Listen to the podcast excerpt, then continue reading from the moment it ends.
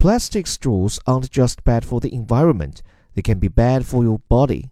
Just a few years ago, you automatically received a straw with any cold takeout drink and probably didn't think twice about it.